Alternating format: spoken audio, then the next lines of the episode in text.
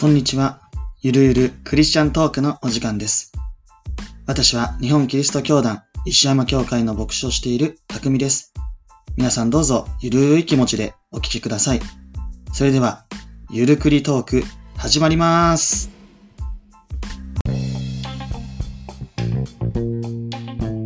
3、2、1。ゆるゆるクリスチャントークの時間ですイエありがとうございます。ありはい、えっ、と、クリスマス、いよいよクリスマスを迎えるわけですけども、皆さんいかがお過ごしでしょうかえー、もうなんかワクワクしますね。クリスマスとワクワクしますね聞くだけでワクワク待しちますきれませんね。ね。本当に。まあ、もう急に寒くなったので、どうぞ皆さんご自愛いただけたらと思いますが、前回に引き続き今回も、えー、ムービークロスということで、井上直さんに来てもらってよまろしす。くお願いします。す。よいしょいやー、ね、12月ですよ。そう、12月なんですよ、もう。はい。まあ、前回もちょっと、あの、えー宣伝はしておきましたけども、そうですね予告をねは、はいい今回はですね、ダイハード2を取り上げてみ、えーみました。 1年経ったんですね。 1年、ちょうど去年ですね。あ、そうでしたね。この時期に、ダイハードワ1ンをを、はい、名作 です出しよ。ましたけども、今回ダイハード2ということで、少し映画の概要をね、お伝えしますと、この映画はですね、1990年のアメリカ映画。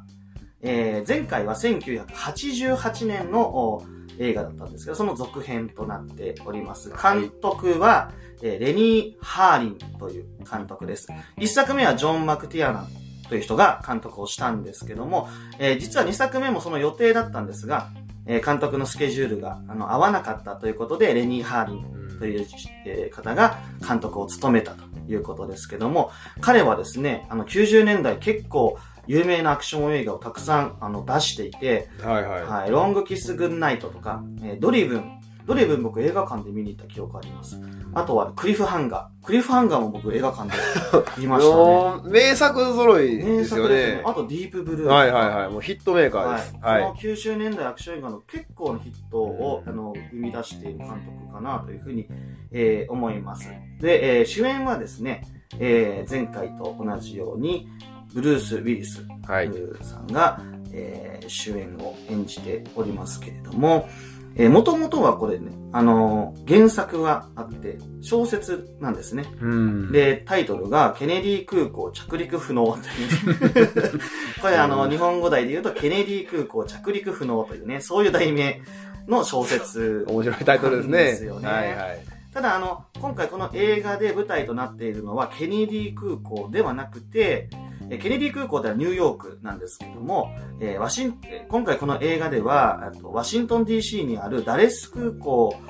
に変更して、えーまあ小説の内容よりも、まあ、どちらかといえば、えーブルース・ウィルス演じる、えージョン・マクレーンに合わせたような脚色そうですをね。かなりはしているとええいうことなのでい、はい。まあ、あの小説は小説で楽しんであのよぜひね一度読んでみたいな読んだことがないのうでん僕も読んでないんですよ、はい小説読はんで。みたいなと思いますそうですね一応読み設たいですね定ではですね88あのその前の、え1作目も、はいあの小説なんですけども全くね関連性はこの小説ないんですよあ、別なの別物になってて、だから今回映画でジョン・マクレーンを続けて1と2出すことによって、はいはいまあ、マクレーンえー仕様の 仕様のえーあ映画にしたあとそいううかことなんですね。ええじゃあ、映画の少し内容、少しね、あの、ネタバレ、えーもうするかもしれないですけども、 はいははい、あの、ちょっと映画の感想を言っていきたいなというふうにも思いい。ますが、はい。えっと、まあ、前回1作目ですね、中富ビルでテロ事件が起きた。まあ、えーそのお事件から、えーちょうど1年が経った。1年後の話なんですクリスマスごとですからそうね。今のところあの100%テロにテロとやり合って るという状態なんですけども、あのえ場所は先ほどお伝えしたようにワシントン DC ダレス空港ってとこなんですけどここはですねえマクレーンの、あの奥さんホーリーの実家がここにあるそうです。そうでえマクレーンはですね、えあの1年のあの事件後実はロス死刑にニューヨーク死刑からロス死刑に移ってるんそうですね。移動してるんですでよはい、移動しましでた。しかもそれは家族のために移動したうん。うんで、クリスマスシーズンなので、奥さんのの実家のある、えーワシントン DC に、えー先立って、あの、あ実家に行ってですね。そうですねホーリーを、えー後から来るホーリーを迎えに空港まで行くというね。そこから話が始まってくるんですね。はい、そう です。で、一番最初、まあ結構かっこいいタイトル、ドーンダイハード2みたいなの出てきて、車のブーンってエンジン音が聞こえるんですけど も、一番最初に何が起こるかっていうと、駐車違反の切符を切られるっていう中ところ金を切られるそう主人公からスタートすスるターってトいすう。る。しかも面白いのは、その、ホーリーのお母さんの車なんですよ。そうそうそうそう。自分の車じゃないんですよ。ホーリーのお母さんの車で行って、集金切られるってところから、義理の母親に借りた車話を。 が、始まる。もうね、あの、ダメな主人公ですあよ。のいきなりダメなんですよ。彼、ふ、まあ、ワン、一作目から不運なんですけ ど、ツーも不運です。そうなんです。で、まあ、ホーリーを迎えに行って、行った結果、中金切られて、で、次の日に車が帰ってくる。で、40ドル罰金みたいな、まあ、そういう話から始まっていくんですけど、ちょうどその時、何、まあ、クリスマスシーズンですから、空港はもう、いろんな人がいるわけですね。ボーイスカートの人もいるし、宗教団体の人もうた来てちもるいるし、し。ペットのトナカイもいるし、もういろんな、もう外、外交団もつくやら、まあ人で溢れ返ってる空港ですよ。はい。その日にですね、たまたまですね、あの、一つの、えー大あの大事な出来事が起こるんですね。で、それが、まあ、これは敵になるわけですけれども、この一番悪いやつというか、まあテロリストの中で、えー一番将軍と呼ばれる、えーエスペランザというね、人物が出てきます。彼はですね、えー反共産主義の思想でアメリカと一緒に、えー共産主義に対対立したそうです人ね物。として、はいアメリカではかなり影響力のある人物だったんですが、実はですね、この人はあの南米の人なんですけれども、えー実はな、あの、えー麻薬王でもあった、独裁者でもあり、うん麻薬王でもあったっていうことが判明して、まあ、アメリカで更迭されていく。あの重犯罪人そうですそよう、ね。重犯罪うにん更迭されていくんですね。でその彼を移送するんですね。クリスマスにクリね。スマ スに。こう忙しいク中リにス。マスに移送するっていう。移送するなよって犯いう。罪者を移送するということが起こるんですね。そうです、そうで、です。その空港が、このダレス空港だったん ですね。その移送先というのが。あですから、まあ、厳重な、あの、えー、なんですかね、警備警もあ備そうありりつつ、まあ、非常に忙しい状態なわけですね。で、このテロリストの目的は何かっていうと、この、あの、更迭され、移送されているエスペランザを、まあ、助け出していく、まあ、彼の支持者たち、えーによって、この、あの、事件が、まあ、起こるわけですね。で、えーその異変に、えー気づいたのが、一番最初に気づいたのが、あの、マクレーンマクレーン刑事だったんですね。始まりましたそうね。そっから始まっていくんですね。で、もうく、あの、ただ空港警察とかなりこう、意見が合わなかったり、空港警察は最初こそ泥だってね、そうね。手荷物泥棒だとかなんとか言ってねそ。う言って、うん見逃しちゃうんですよね。だけどマクレーンはなんか違うんじゃないかということで、一人で捜査を続けていくと、えー自分がこう、あの、倒した相手がですね、実は2年前にもう亡くなってる人物だったってことが判明して、あ、これはかなりプロが関わっているんだっていうところで、えー捜査が始まっていくわけですが、今回は、まあ、あのー何が特徴かというと、普通こういう飛行機の映画、あるいはアクション系の飛行機の映画っていうのは、えーまあ、ハイジャックの、うんをテーマにしたりとそか、うね飛行機の中でいそうなろんんでなす物語が繰り広げられていくんですけど、今回はこう空港が、あの舞台になっていくっていうのが、ああんまりそう、面白空い空港を舞台にした映画ってないですもんなね。いんです。アクション映画では特になないいかなと思うんですよ。で、彼らがややるのは、まあ一番彼らの目的ははっきりとしてるんですね。この将軍を、えー、まあ、助けて、そうね。えーそしてあの国外逃亡をするというのはい。が、はい。彼のあの目的だったんですけども、えーただなんでマクレーンがそこにこう関わっていくかっていうと、えー彼らがやる、やるやり方というのは、あの飛行機に乗ってる人たち全員をまあ人質にしているという状態なんですね。そうつまそりう。管制塔そのものをもう乗っ取ってしまうわけです。あれは何ジャックって言うんですか何ジャックって言うんです かね、もうね。管制塔ジャックですよね。管制塔ジャックだからし、人質は全部空の上っそていうことです。う。だから、どうすることもできないんですよ。飛んでる状態うのん飛そう行そう機が。降りられない。降りられない状態。で、なぜ降りられないかというと、管制塔がジャックされているので、あの、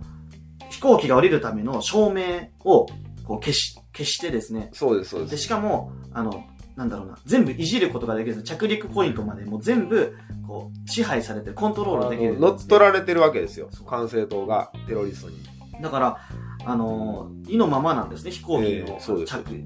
着陸、離陸が全部意のままになってしまった。で、いそれで悲しいことに、まあ、一機ね、飛行機が、えー大爆発で、まあ、あの墜落してしまうということが起こってしまう。そうです。ね。で、まあ、いよいよエスペランザも出てくる。で、そこに、プラス、えー空港が準備した、えー対テロ対策部隊なども登場して、そう。えーまあ、いよいよ、えーホーリーがその飛行機に乗っているわけですからね。どそのどれかに乗ってるということもあって、はい。まあ、マクレーンはホーリーを救っていくために、テロリストを倒さなければいけない。ただ、さっきも言いましたけど、テロリストを殺せないんですよね。人質を飛そ行うなんです機よのな中にいる人たちはみんな人質なので、うん。えー捕まえるってことが今回テーマなんです。だから殺すことができないっていうのが最初のあのところからの大変難しい、うんあのストーリーだなというふうに。こうかなり高度なストーリーですよ。ただのアクションじゃないもう意外と深いというか、深いあのですようんね。よく練られてると思いうます。んマクレーンは結構こう出たとこ勝負じゃないですか。そうですね。 出たとこ勝負ですね。そう何かが起きてそれに対応して、で、ちょっと、えー策略もあるけども、起きたことに対応していく。で、それに対してテロリストってこう入念なこう計画そう。巣を立てて綿密な計画を立て、確実な人員配置をし、やるんですよそね。う、装備を整えてねそ。ううんただ、こう、マクレーンという遺失物が入ったことで、ちょっとずつこう計画がずれていく。あの、物語の始まりから少しずつ、こう、ほころびが見え始うんめてますよね。そうなんです。最初の部分で言うと、あの、実はまあ、これもネタバレにはなってしまうんですが、あの、対テロ、えー対策ほ、対、えー対テロ対策部隊っていうのも、実は、あの悪者なんですね。そうです。いいものの顔をしてて実は悪者なんですね。ただ彼らの舞台の中で、一人だけ、あの、入院、設定としては入院して、 入院しちゃうんですよ。でな何が原因 でしたっけえ盲腸盲腸が原因盲腸が入院、原因で入院したっていう、いうらしいんですよ。設定としては。おー面白いね。面白い。で、そこで新しい人が前日に、事件前日に配属されるんですね。その辺から、こう、舞台の配置がずれてしまう。そう、あー臨時隊員が来たりね。そうなんですよ。全く何の理由も分かってない人が、こういきなり入入ってしまうっていうこともあったりするんです。だからちょっとずつ、こう人間の計画が、彼らの計画がちょっとずつずれていく中で、マクレーンが投入されることで、こう大幅にずれていく。そう、そうです、そうです。で、どっかでこうテロリストの方がずっと手腕、あの、えーなんだリーダーシップをを。握っているように見えて、実はこう意外と計画通りにいっていないっていうのが、この映画のすごく面白いところで、やっぱ人間が立てる計画、悪いこともいいこともそうですけど、やっぱ人が立てる計画って不完全不完全だなと思いますよね。完全やな。やっぱだから不完全だからこそ、なんかこう、なんやろな、なんかここはブレたくないっていうものはきっちりと、やっぱ持っておかなきゃいけないなだからもうマクマクレーンも不完全なんですよいねやもう。完全ほんまにもう、ずっとるやし。うん本当に。人間臭い人間臭いやっぱり変わらないなと思いますよね、だから一作目がと監督があの違うわけです違いよまはす。そうです。はい。えーだけどどこかでこうきっちり一作目とこうつながっていくような、あのーヒントをたくさん残して相当研究してると思いますよう。ん制作側は。そうあえてでもやっぱり前回はカリフォルニアでうんロスで全く雪のない、そうですね。えークリスマスの出来事でしたけど今回はもうがっつり雪降ってる大雪ですから大ね。雪だから嵐嵐っていうのも一つの今回この映画のポイントでもあるんですよね、あら嵐なんですよねだからそれがもう、まあ、チャンスだったテロリストにとってはチャンスだったっていうのもあったりするんですよそねうです。はい。あの周りの空港がみんな封鎖しちゃって、うんこのワシントン DC の空港にだ からゆおそらくうそう、雪に強いんでしょうね。そうだら、だらしてな。そうまあおそらくあとはまあやっぱ信頼されてたっていうのがあったのかもしれないですね、非常にだけどそこにこう、えー、なんだろうなつけ込まれたというかつけ込まれてしまったというかね、そういう、なんだか、自分たちは大丈夫だっていう、その、空港側の傲慢さみたいなもののはが、見うえん見えました逆ね。にテロリはスい。トにとっては好都合だったっていう、えーまあそういう、まあでもそうだね、自分大丈夫大丈夫だと思ってた、もう、うーん、なんかこう、サタンとか悪魔のそうそう、悪魔的なものはありますねそこ。にこうスッと入っていくというか大丈夫っていう気持ちの中にこそこうそういうのが入ってくるだからそれぞれほら、プロの自覚があって、空港側もテロリスト側もね。だからそこにま慢心が生まれたのかもしれないし。他になんか印象的なシーンってありましたあのーまあ有名な話なんですが、テロリスト側に出てくる人の中に一人、超有名人がいるんですよ。まあ、あの、ファンの方はもちろんご存知だと思うんですが、この後に公開される、何年の映画か忘れましたけど、ターミネーター2に出てくる T1000 型ターミネーターを、役を今回のテロリストの一人が演じています。めちゃくちゃイケメンですよね。ああの、の、その名もロバート・パトリックという俳優ですけども。どうですか僕、ターミネーターの話になっちゃったあれですけど、ええ僕、ターミネーター2って多分人生で初めて見た洋画なんですよ。ああ、そうですか。 LD 版で、はいはい。 LD、って また LD で見たんですよ。古いな。もうめちゃくちゃ衝撃、小学校2年生ぐらいだったと思います。いや、先生とだから僕同世代ですから、僕もそれぐらいで見てますよ。初めての洋楽が僕、うんターミネーター2で、で、T1000 型が出てきて、そうそう1見てへんから、あの、こっちは分からへんかったけど、なんかこう、ロボットに支配されて戦争が始まるんやな、みたいだな。から僕も2見てから1見ましたもん。あーやっぱそう最ですね初だから入り口まはあ、ままあ2。あまあ、もうちょっと古いですからね、映画としだてから。その2に出てくる T1000 型ターミネーターの演技力がすごい役者が、ダイハード2にちょい役で出てたっていうのが、すごいですね序盤で知ありますけのど。確かにね、光るものはあります。で、偉そうに言えませんけど、あの、確かに目を引くんです、そのキャラクター。なんか、あるじゃないですか、セリフとかなくても、その、動きですか動ねきと。か、そのオーラみたいなのはいで、はいあ、なんかこの人、なんかやっぱすごいなっていあう思のー、わあせれる。ですよ、ターミネーター2の制作陣も、あの、ダイハード2を見て、彼を起用したっていうのは書いてありましたから、やっぱり光るものあったと思います。なんかあの、ターミネーター、ごめんターミネーター2の話なんだけど、 ダイハード2、ダイハード2で、ええあの、えっと、なんとか、うん。テロリストがやってるコントロールからこう、解放されようと、そう新しい、なんだろうな、えーアンテナみたいなところに行くんですよね。はいはい別別館みたいなところに行そっうて、えー違う、まあ、つまり、あの、本拠地ですそうよ、ね。そう、ん違うやつで、あの、飛行機とああ、そ更うそ新う、し別ようと館す名、る。西側別館ね。そうはそういはい。で、あの、テロリストは使っていない、うんあの、なんていうかアンテナみたいなのを使ってやろうって言って、別館にこう移動するんですね、新館というか。で、そこに、あの、なんか、ペンキ塗ったりとか、なんかいろいろやってる人がいて、実はそれがこう、テロリストがそれに扮していて、全部それは罠だった。まあな、で、最終的にその電波塔も爆が発されさされれちゃうっていう話。その中の、えーやられてしまう、その中の一人のテロリストが、その、ターミネーター2の別にリーダーでもないんですけどねそう役。だほんと跳躍なんですよ。で、まあ、その時に、あの、その電波塔をなんとかしに行こうという時に、こうスワット隊を何人か連れて行くんですよ。そうですスワット隊全員こう、全滅するんですよ、そこで。全滅。そう。で、あっちゅう間ですあもっんとね。いう間に全滅させられて、で、もうやばいなってなって、技術者がね、もうやられるって時に、あの、技術者狙ってたのも T 線、T 線です。そうです。あの、最後狙ったのは T 戦。T 戦、ロバート・パトリックや。ロバート・パトリックや。 T 線 で、あの、 で、で、で、T 線がこう、準備構えて、あ、もうやられる、技術者やられちゃあかんやんって時に、上のダクトから、こう、あの、ジョン・マクレーンがボーン降りてきて、そうです。バーンってヒヒーーロローーがあるんですよ。ヒーロー登場ですまあよ。めっちゃかっこいいなと思ったんですけど、それよりも、ダあの、ダクトのこのフェンスみたいなのがバーン落ちてきて、そのフェンスを顔面で受けた T 線 が、T 線にしか見えへんかったですねあの動きか、あの手の向きとか、あの動きが T 線にしか見えへんいや、あの、逆に T 戦があそこにいたら、一人でやっつけれますから。やってましたよ。指とか、ピュンってなって、指とかが針になって、もう映画ちゃう、映画がもうなんかもう大乱闘になって打またすれた時のところがシュンってななる。ねいやいや、まあ、あの、まあ、あの、そう、パトリックさんね。 パトリックさんね。 急そうにそう急に急に人もをうロバート・パトリックで尺何分使うねんっていう話ですよ。めっちゃだから興奮ですねだからやっ興奮ぱですこうアクション映画が好きだとこの映画に出てた人が実はこの映画に出てたあの、2、あの、ダイハード2は、すごい有名な役者たくさん出てます。あの、はい。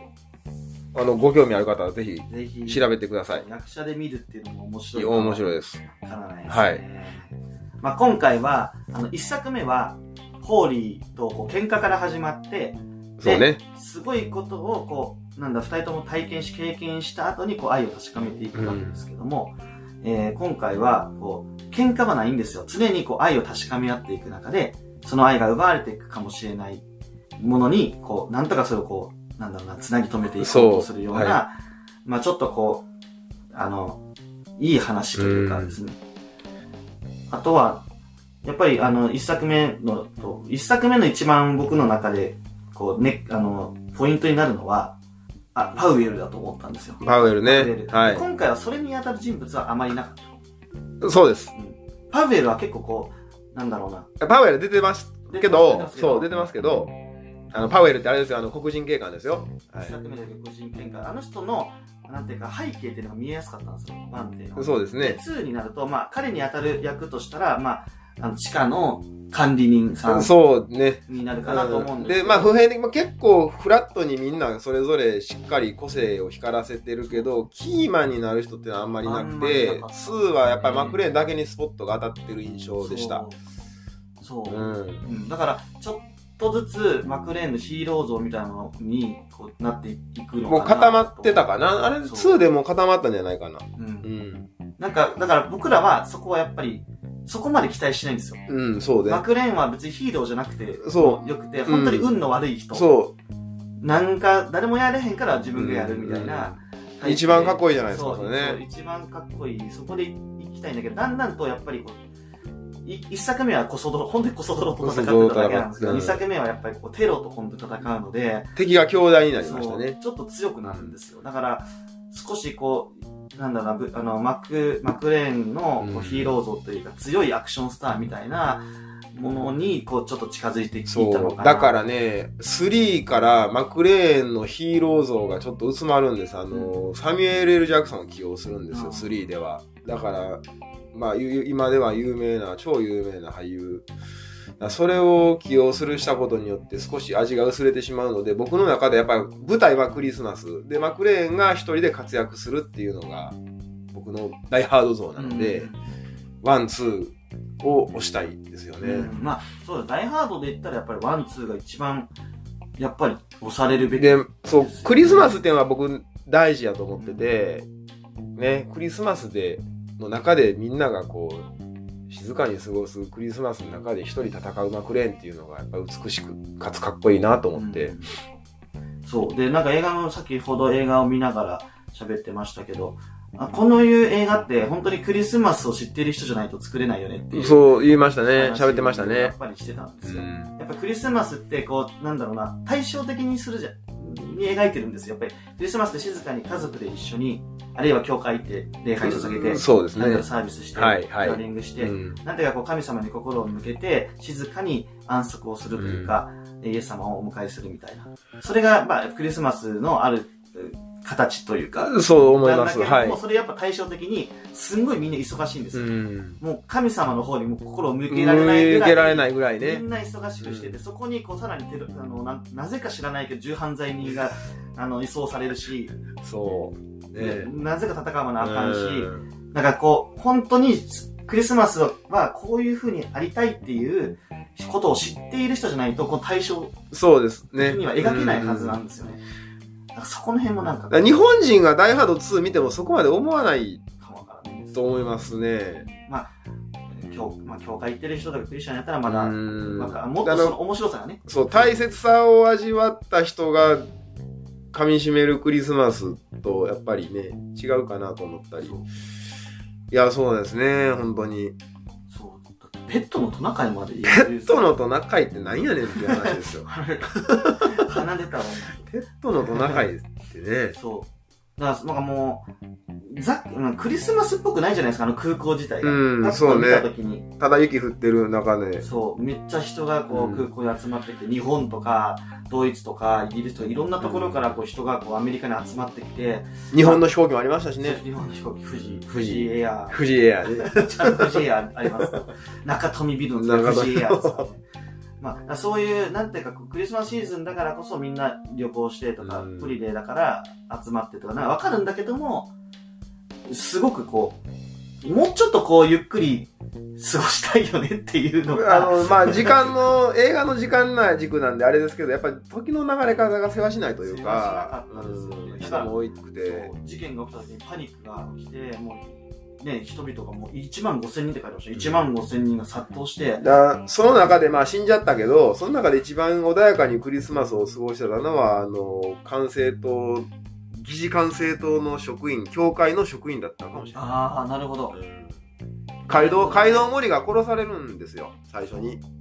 確かにそれはあの時にの街道森死んじゃったけどあのおじいさんがおそらく一番静かなクリスマスをあの映画の中でね中ではねうんもうめちゃくちゃ忙しい。で、昔空港って、なんか、その、だあの、ガレス空港って、敷地をこう、広げようと思ったんですよね。そうです。そう。で、いろんな配線とかを、こう、あの、地面の下にこう伸ばしてってたんですよ。で、あの、その、境界っていうのがそのエリアに当たっていて、テロリストはそこを拠点にするんですよね、配管いじりやすいし、そうそう離れてる離れてるし、し誰も来ないしっていう廃教会ね。そう。で、すぐに、あの、滑走路に行けるっていうのも利点であるクリスマスに教会が潰れ、廃教会っていうのがまた、ちそうょっと切ないじゃないですか。でも廃教会で旧古い教会だけども教会建物自体は壊さないんですね。そう、のまま何街道森なんか別に何か使うとかなんとか書いてるね、でその街道森のおじさんおじいさおじんいさがんが。あのテレビ見ながらなんか食べてゆっくりしてるんですそのテレビももエスペランザ将軍が護送されるっていうニュースですよ。見てはるんですい。よね。はい。だから本当にゆったりとこう過ごしていてで彼はなんかあのこの教会もうすぐなくなってしまうかもしれないみたいなこともちょっと不安うん。だけど、なんかこう自分は、あの、教会の一部として死んでいけるんだっていうことを少しこう、まあ、いあの表現もまあ喜んでいるようにも見えたし、そう、ちょっと嬉しそうなちょ顔っと嬉でしそうなし感じたもね。したかなっていうね、なんか教会の一部として死んでいけるんだ。そう。で、そのテロリストはね、そこをこうジョークのようにしてね、うんその通りだなって言って殺してしまう。銃殺されるっていそうちょっと悲しい感じですけども、あのーまあそう、そういう、なんだ、あの映画の中で本当にこう、せわしなく人がこうバーッと動いていいる世界観の中で、じゃあクリスマスを本当にゆっくり暮らし過ごしてるのは確かなおじいさんだったと思あうし、とはもう一人、あれですよ、地下室の管理の人さん。管理人さんも静かに過ごしてましたよ、あの時は。まあねまうあんマービー、マービーそうん。レコード聴きながらゆっくりね、あの、パティ・ページっていう女性シンガーのね、えーオールド・ケープ・コットっていう曲が流れるんです。まあ、あの、YouTube でありますから、聴いてみてください。パティ・ページのオールド・ケープ・コット。いい美しい曲ですよ。ねうん。そうね。1が、の印象がすごく強かったから、2がどういう風になるのかなっていう。あの、アクション性は高まってました。あの、ねその、西部劇的な美しさよりはアクション性は高いです、2は。銃が当たらへんからっつって犯人悪いやつ乗ってる台ごと倒すっていうね、そうそうそうそう。雑仮設足場に乗って銃撃をしているテロリストの足場ごと体当たりで倒す倒っすっていうていう、もう、むちゃくめちちゃゃ、くちゃですよねひらめき甚だしいというか、思いつき甚だしいか。だからすごったなんかあの最後もヘリコプターであの、えーエスペランザに逃げようとするんですよねスチュワートたちがみんなねもう最後の最後はもう、テテロリストチームの勝ちやと。そう思わせるんですようんね、であの、えー取材用のヘリ飛ばしてうんでその飛行機の前へ行って飛ばすなみたいな飛ばさすなみたいな無理無茶言うなやみたいな飛行、滑走路にからもう助走しようとしている飛行機の前にヘリコプターを前にやって飛行機を飛ばすなっていう命令 をパイロットにするっていう。無茶言うな言うていやもう誰もが言うよ当たり前のことであのー、先生、あの後です。しばらくちょっと沈黙があって、で、そんなら、あのー、上を飛ばせ、上に飛ばせ、飛行機の上に飛ばせって言って、ね、羽の上に降り立つ。降り立って、でもそこの中でまた英語で読みあの、聞くと、あれなんですよ。乗ったところでどうしたらいいみたいなこと一言言ってるんですよ。だから、あの、ああのシーンやと、なんか意外とすぐに、こう、なんだろうな、なるほどあの作戦思いついたりかなり見えるんですけど、実はあの間があのあって、はいはい、はい。そこではその、乗ってどうしたらいいんだみた いなことを一回言う、一回ワンクッション言ってるのが面白いなと思いましたねで、まあそこでもやっぱり一回冷静になって、こうしたら飛行機飛ばなくなるっていうのを判断したっていう、まあそこの最後のシーンもいいですよね。困った、このテロリストですよ。まだ来るか、おい、マクレーンっていう感じでしたもんね。またマクレーンだ。またあいつか、みたいなのが、何回も何回も。もうその頃にはもう、だってもう、自分たちが考えていたストーリーはもうぐちゃぐちゃですかぐちゃぐちゃらねで。すからね。だってもうみんなでな仲良くかい、なんかね、逃げたかったのうに、んだいぶ死にましただもんいね。ぶ死んでるからね。だからえ、あれですよ、死んでるテロリストたちほとんどマクレーンやっつけてますからね。確かに全部か。多分全部です全部か。もう一人だけでやっつけたのか。今回は。ええ一、一死刑が、えーなあの、ロス死刑ですガかス、えーそうですよねえ。ー LAP じゃロスか。えー今はロシ系なんで一人でそこ一人ですね今回は、っ一人です。て考えたら周りの周りポンコツすぎる特殊部隊やとか言ってる割に全然働かなかったからね。まあまあ敵ですから敵ね。です。もうそのいや敵の味方警備で員、す警備員もね。そう。警備員も、もう全く的外れでしたね。まあ今、だから、まあ、ダイハードの面白いところは、あの、まみんな的外れてるんですよね。そこにたま、たまたま、その、たまたま居合わせた死刑のマクレーンが、たまたま戦う羽目に なって、いやいやながらも自分の愛する人と自分の使命と、とでうん奮い立ち、戦うという映画ですよ。うんいや面白かったですね。なんかちょっと、す久しぶりに、アマプラで、これ、なんかレンタルで借りて、はい。で、うん先週、この今日の前 に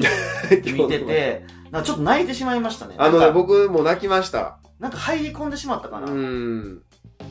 感じであしの、た。去年に、お今年だったかな、あの、ブルース・ウィリスが映画界引退されたんですよ。あの、失語症かの、あれで、認知症が始まったかなんかでね、もう映画撮ることができないっていうニュースが、を聞いて、それで、もうあって僕、ダイハードを見た時にすっごい悲しくなって、うん最後の最後にもう一回ダイハードをクリスマスを舞台に撮ってほしかったんですよ、僕は。。娘の息子か娘、まあ、孫に対して大きいクリスマスのあの熊のぬいぐるみ買って空港に行くヨボヨボのマクレーンがまたなんかテロリストと戦うみたいな映画見たかったなと思 ってそれも見れなくなったなとか思ったりしてねまあそれぐらいやっぱり、なんだろうな、ダイハードとブルース・ウィリスってもうある程度、もうイコールだよね、もうね、うん完そう全でにね、す代名詞みたいな感じそうですよね彼あ、彼とセットっていうか、もう他の人で演じてもらっても絶対なんかもう見れへんなってういうん感じもするし、でもそうなるとやっぱり3以降がね、ちょっと、えーまずクリスマスっていう舞台、そうなんですよ設定を外してしまってるのと、まああとは家族あが出てのきたり。エスカレートしましたねうん悪い方向にい一感想なので、あれなんですけど、すごい悪い方向にエスカレートしちゃったなっていう気はします、ダイハードは。ねえだから、そう。だから本当にあザ・アクションのヒーロースターになってしまったんですよね。スリー、うん、そもうっでとす。泥臭い感じで。うんスリーまではまだね、西部劇場で、あのージョニーの凱旋とかいう BGM も流れたりして、うんちょっとね、おしゃれな感じしてたんですそうよ。ですね。おしゃれでしたね、あれね。 4から少し、だいぶ路線が変わりましたね。 3作目はまだホーリーがしっかり出あの声だけ声だけでも出てました。はい。で、えっと、1作目との関連があるんですね。あ三の、作そ目う、ワン、ワンとスリーは監督確か一緒なんですそうだから、関連しているっていうのも、あと、ちょっとこう謎解き要素もあって、子供でもこう見ても楽しめるそうね。感じにはい、はなんい。かちょっと謎を解いていくみそうたでいすねな話になってるんです。4とかになっていくと、そのマクレーンのこう子供が出てきたりとかして、えそうね。あの時代になるともうね、俺らが監督してダイハード作ってるぐらいのああ、そ時う代な、あのか世。代になるんですよ。ああ、そうか、そうか。つまり子供の30時代に、子か。供の時にマクレーンを見てた人が、うんマクレーンのあのヒーロー像だけをこうガッと切り取っていって、ああ、そうか。で、それをストーリーに当てはめてしまはいったはのいで、はいはいはい。だから4作目とかっていうのはヒーローとは何かっていうこうこう問いかけをしたりとかする。まあそれはそれでまあエンターテインメントとしてはすごく面白いえー作品ではあるけれども、やっぱりダイハード1、2のインパクトがすごく強かったので、しかもクリスマスっていうそうですね。世界でいいね、一番言われる。一番幸せなそう時期うにん一番不不幸な目にあってる男がいるっていう、その面白さですね。コントラストがやっぱり最高やなっていう。うんああ、もう残念。惜しかったっす。ブねルース・ウだからィリス。ぜひね、ブルース・ウィリスが。ブルース・ウィリス、ジョン・マクレーンの無駄遣いはしたらいけなかったんですよ。そうコンテンツになったかもね、うんジョン・マクレーンという人とのコンテンツが出来上がったかもしれないですね貞子ですらコンテンツが そうね。さだ貞子 YouTube やってますよあ、そうなんだ。 YouTube とか TikTok とかもうだからねコンテンツなんですよあ貞あ、子そキャラクうなタんーが濃くか。なりすぎるともう移動とかじゃないんやね。もう消費物 消費。消費物になっちゃうだから「ダイ・ハード」もあれだけ続けていくとワンツーのキャラクターが濃く濃すぎるのでその濃い部分だけをこう切り取って、うん新しい作品に埋めるんで、一つのもうコンテンツになってしまう。ジョン・マックレーンという。でそうなると、やっぱ作品自体の味が落ちてしまう。薄まりましたよ薄まね。っていく可能性は。それは、別に無駄に深刻化しなくていいし、交渉化しなくてもいいんだけど、マクレーンをそのまま描いてくれたら一番最高ですよね。そうね、うんなんかあの、泥臭い、本当にいやいややってるというか、うん美しくなかったんかな、やっぱり。うつ美しさを見たかった。うんあの、あのね、そう。で、ほんまにかっこいいんですよ。なんか、美しいっていう表現もできるし、なんか、かっこあいいねよく考えてみたらかっこいいなってこといっぱい言うんですよ。あ今回2のも特にそうで。セリフの言い回しね。そう。うん。あなんかかっこいいなとか、それもワンからの踏襲した形のセリフやから、あ重みもあって、あ染みてるんですよね。あの、宗教的、あの、キリスト教的なところで言うと、あの、奥さんが十字を切り、死の祈りを唱えるシーンうんありましたよね。最後に、最後にね。もう墜落するかもしれへんっていう。そう。あの、悲しいって怖いのは飛行機の中にいる人たちってその状況わかんないんですよ。そう。しかも閉鎖空間でね。そう、ん知ってるのは自分たちが人質になっていて、落ちていく、うん墜落するかもしれないっていう情報しかないから、もう、で、どうすることもできないじゃないですか。うん逃げ出すこともできないしそ、パイロットに委ねることしかできない。でもパイロットももうあたふたしてるし、もうそれは祈るしかないよ、ね。う。そう。 本当に。で、まあ映画の中であのシーン、えの祈ったのは彼女だけ。そうですね、あの映画の中ではね。十字を切り、死の祈りを唱え、しかも1回じゃなかったんじゃないかな、2、3回祈ってたんじゃないかな。そうね。テクノロジーと反テクノロジー、テクノロジーって反テクノロジーって一つのダイハードのテーマだと思うんですけど、はい。祈りって反テクノロジーなんでですよね。いわゆるザ・わかります、アナロわかグります。なんはい、よ はい、そうで言いす。方あとの、あしての、あの、そう、ええねアナログかデジタルです。アナログ、アナログですよ、そんなの。え神様にメールとかできないじゃないですか、僕らは。だけど、祈りを持って、言葉を持って神様に自分のこう思いをね、こうえ取でも確実ですよ。でも確実そなんうですそうよ。。だから、あんだけ90年代に合わせなさいって方で言ってたけども、最終的に自分の命を本当に救ってくれるものとアナログなんですよ。で、最終的にどうなったかっていうのは、まあもう、まあもちろんハッピーエンドです、これは。ハッピーエンドです。で、もう言い切りましたけど、 飛行機が墜落しようとするところで、主の祈りが、を唱え、最終的にどうなりましたか、あれは。 最終的には、滑走路ができるんですね。そう。真っ暗な飛行場にですよ、空港にですよ、一筋の光が。そう一筋の光がバーッと出て、明かりが見えた。ね。明るいぞって言って。あの光によって私たちは着陸することができるというシーンが、すっごい、イザヤ書、イザヤ書の何章でしたっけ ?60 章かななんか、えー闇の中は読む民は大いなる光を見る。ねいや、ほんまにそうですね。ですそよう考えるとすごい、非常に、ある意味で60信だから仰忘れ的たな、忘れたけど。 ある意味信仰的な部分でもあって、確かにそうですよね。あの、本当に闇なんですよね。うん空港の中に電気が。真冬の、しかも雪の降る中、まあ、視界もゼロみたいな感じの状態で、えー、悪いものには電気つくんですよね。そう、そうなんです、そうなんで悪いもののためには滑走路電気つくんですよね。もう、あの人質になってる人、とらわれてる人たちは、真っ暗な世界で、しかも何が起こってるかわからないし、自分たちはそれがどうなるかわからないし、もう祈るしかないっていうアナログの世界に戻っていって、祈って、でもそれが確実にこう聞かれていって、何が起きたかっていうと、そこにこう光の道がこう敷かれていて、そこを置いていそうくことで救われていす。あく。、イザヤ書9章1節です。優勝。 9章です。イザヤ書9章。現代に、だからつまり90年代ですけど、この今でも通じますよ。聖書の御言葉は。ですね。闇の中を歩むためってこ。れやっぱりクリスマス知らんかったらできない映画ですそう、そうなんですよ。ね。クリスチャンじゃないにせよですよ。あの、レニー・ハーリンが。あのでも、おとぎ話的な感覚で聖書の御言葉を小さい頃から、でとあの聞いてたでしょうし、味わってたでしょうし、そういう土台があるからこそ作れる映画だと思います。最後はた確かにそういう意味では非常にメッセージ性の強いメッセージ強いですよ。いやなんかクリスマスはやっぱクリスマスだなと思わせてくれるような、で人間の計画ことごとくずれ外れていくしそう。で悪い人たちっていうのはやっぱり計画が通りにいかないどんどん不安になっていくというか、それってなんか僕の想像ではやっぱりヘロデをすごく思い出して、はいではい、はい。独裁者じゃないですか、そうね。で独裁者が今回あのエスペランザという人が独裁者としてうん出てくるんですけど、やっぱクリスマスの物語で独裁者といえばヘロデではい。でヘロデっていうのはやっぱり自分の計画通りにいかなかった存在を聞かされた時うんにすごく不安不安にになるなっちゃうんですよね。うんだから、あのーそれがやっぱり2歳の子供たちをこう虐殺しなさいっていう命令にやっぱりこう繋がっていくと思うし、だから怖かったんでしょうやっねぱ怖いんだと思う。で、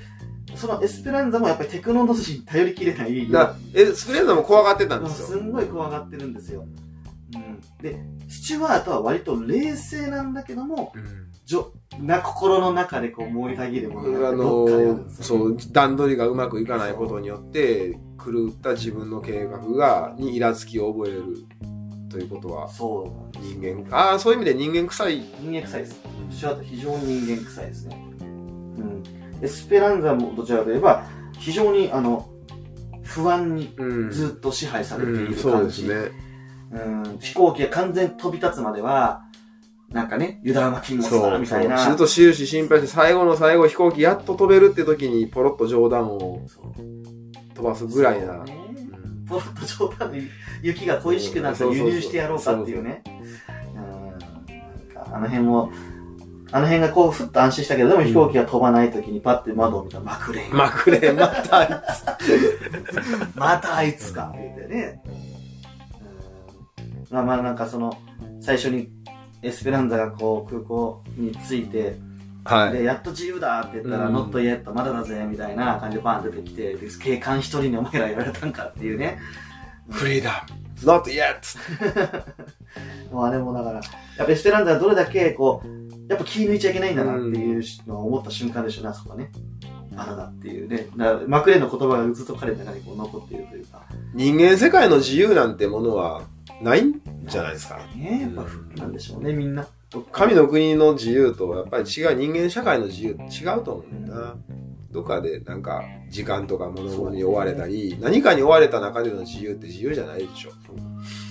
そうね。うんだから、そう、そう考えると、みんな不自由なんですよね。そう。マクレーン含めてね。そう、マクレーンもうんねみんな不自由、何かに縛られていて、やりたく、だ って彼なんかやりたくないことをやってるわけで、宿命、使そう命、ねそ、う愛する人のためにでも。空港にいるいるエキストラたちもそうなんですよ。そうだね。みんな何か忙しいし、うん何かに縛られていて、最終的にパニックになって。みんなパニックになって、で、誰も、その、縛られることで何も、こう、幸せを得ていないというか、だその神様を信じることができない世界の縮図縮図がダイハード2だとしたらまさしくああいう感じになるでしょうよ、うんパニックになっちゃうんでしょうね。何かこう、大きな、恐怖がこううん訪れた時にね、はいもう恐怖が訪れた時に、ホリーはやっぱり祈ったんですよ、祈ね。った、はい祈っそうなんですていくんです。だあそこがやっぱり唯一、本当のふ自由かな、うんフリーなのかな、あえて言うなら。そうそういうならうねん。なのかもしれない。もちろん彼女の中で不安はあったかもしれないけど、委ねられるものがあるというか、そこに。だあそうああいうシーンを見るとやっぱ少しあのキリスト者としては安心するというかホッとするというかあの前回のフューリーの時もやっぱり最後の最後にウォーダディがイザヤ書の御言葉を語るそういうシーンを見た時にちょっと私は安心をするんうんですよ。わかります。あとなんか、まあ映画の結論は分かってても、あどうなっていくんやろうとハラハラとさせる、こう、いつでも新しく見させてくれるダイハード2やったけども、やっぱあの祈りのシーンで、あ、やっぱ大丈夫だって、ちょっと、 そうそこうのね。辺が大丈夫なんだってうん思,、思う安心感っていうのもありました、ありました、ありましした。うんた。はいいやいや、なかなか、あのいろいろ進行的な話もできて、よかっよかったです。た。あのー、なんとかアクチュアリーとか見るのも結構ですけど、 そう聞いてもいいんだよ俺もう毎年言うんですよ。あのー、みんなあっち行くんですよ。こっち行きましょう。ちょっともう、ぜひ。はい。ぜひぜひ。ぜひぜひ。はい、このクリスマスシーズンね、えー年末年始でも構わないと思いますけども、ダイハード2、ね、できたら1と2続け て見ていただけたらとそうねいうえふうえにも思っておりますので、よかったらまた見てください。はい、では、えー結構時間も経ちましたので、まあ次回はまた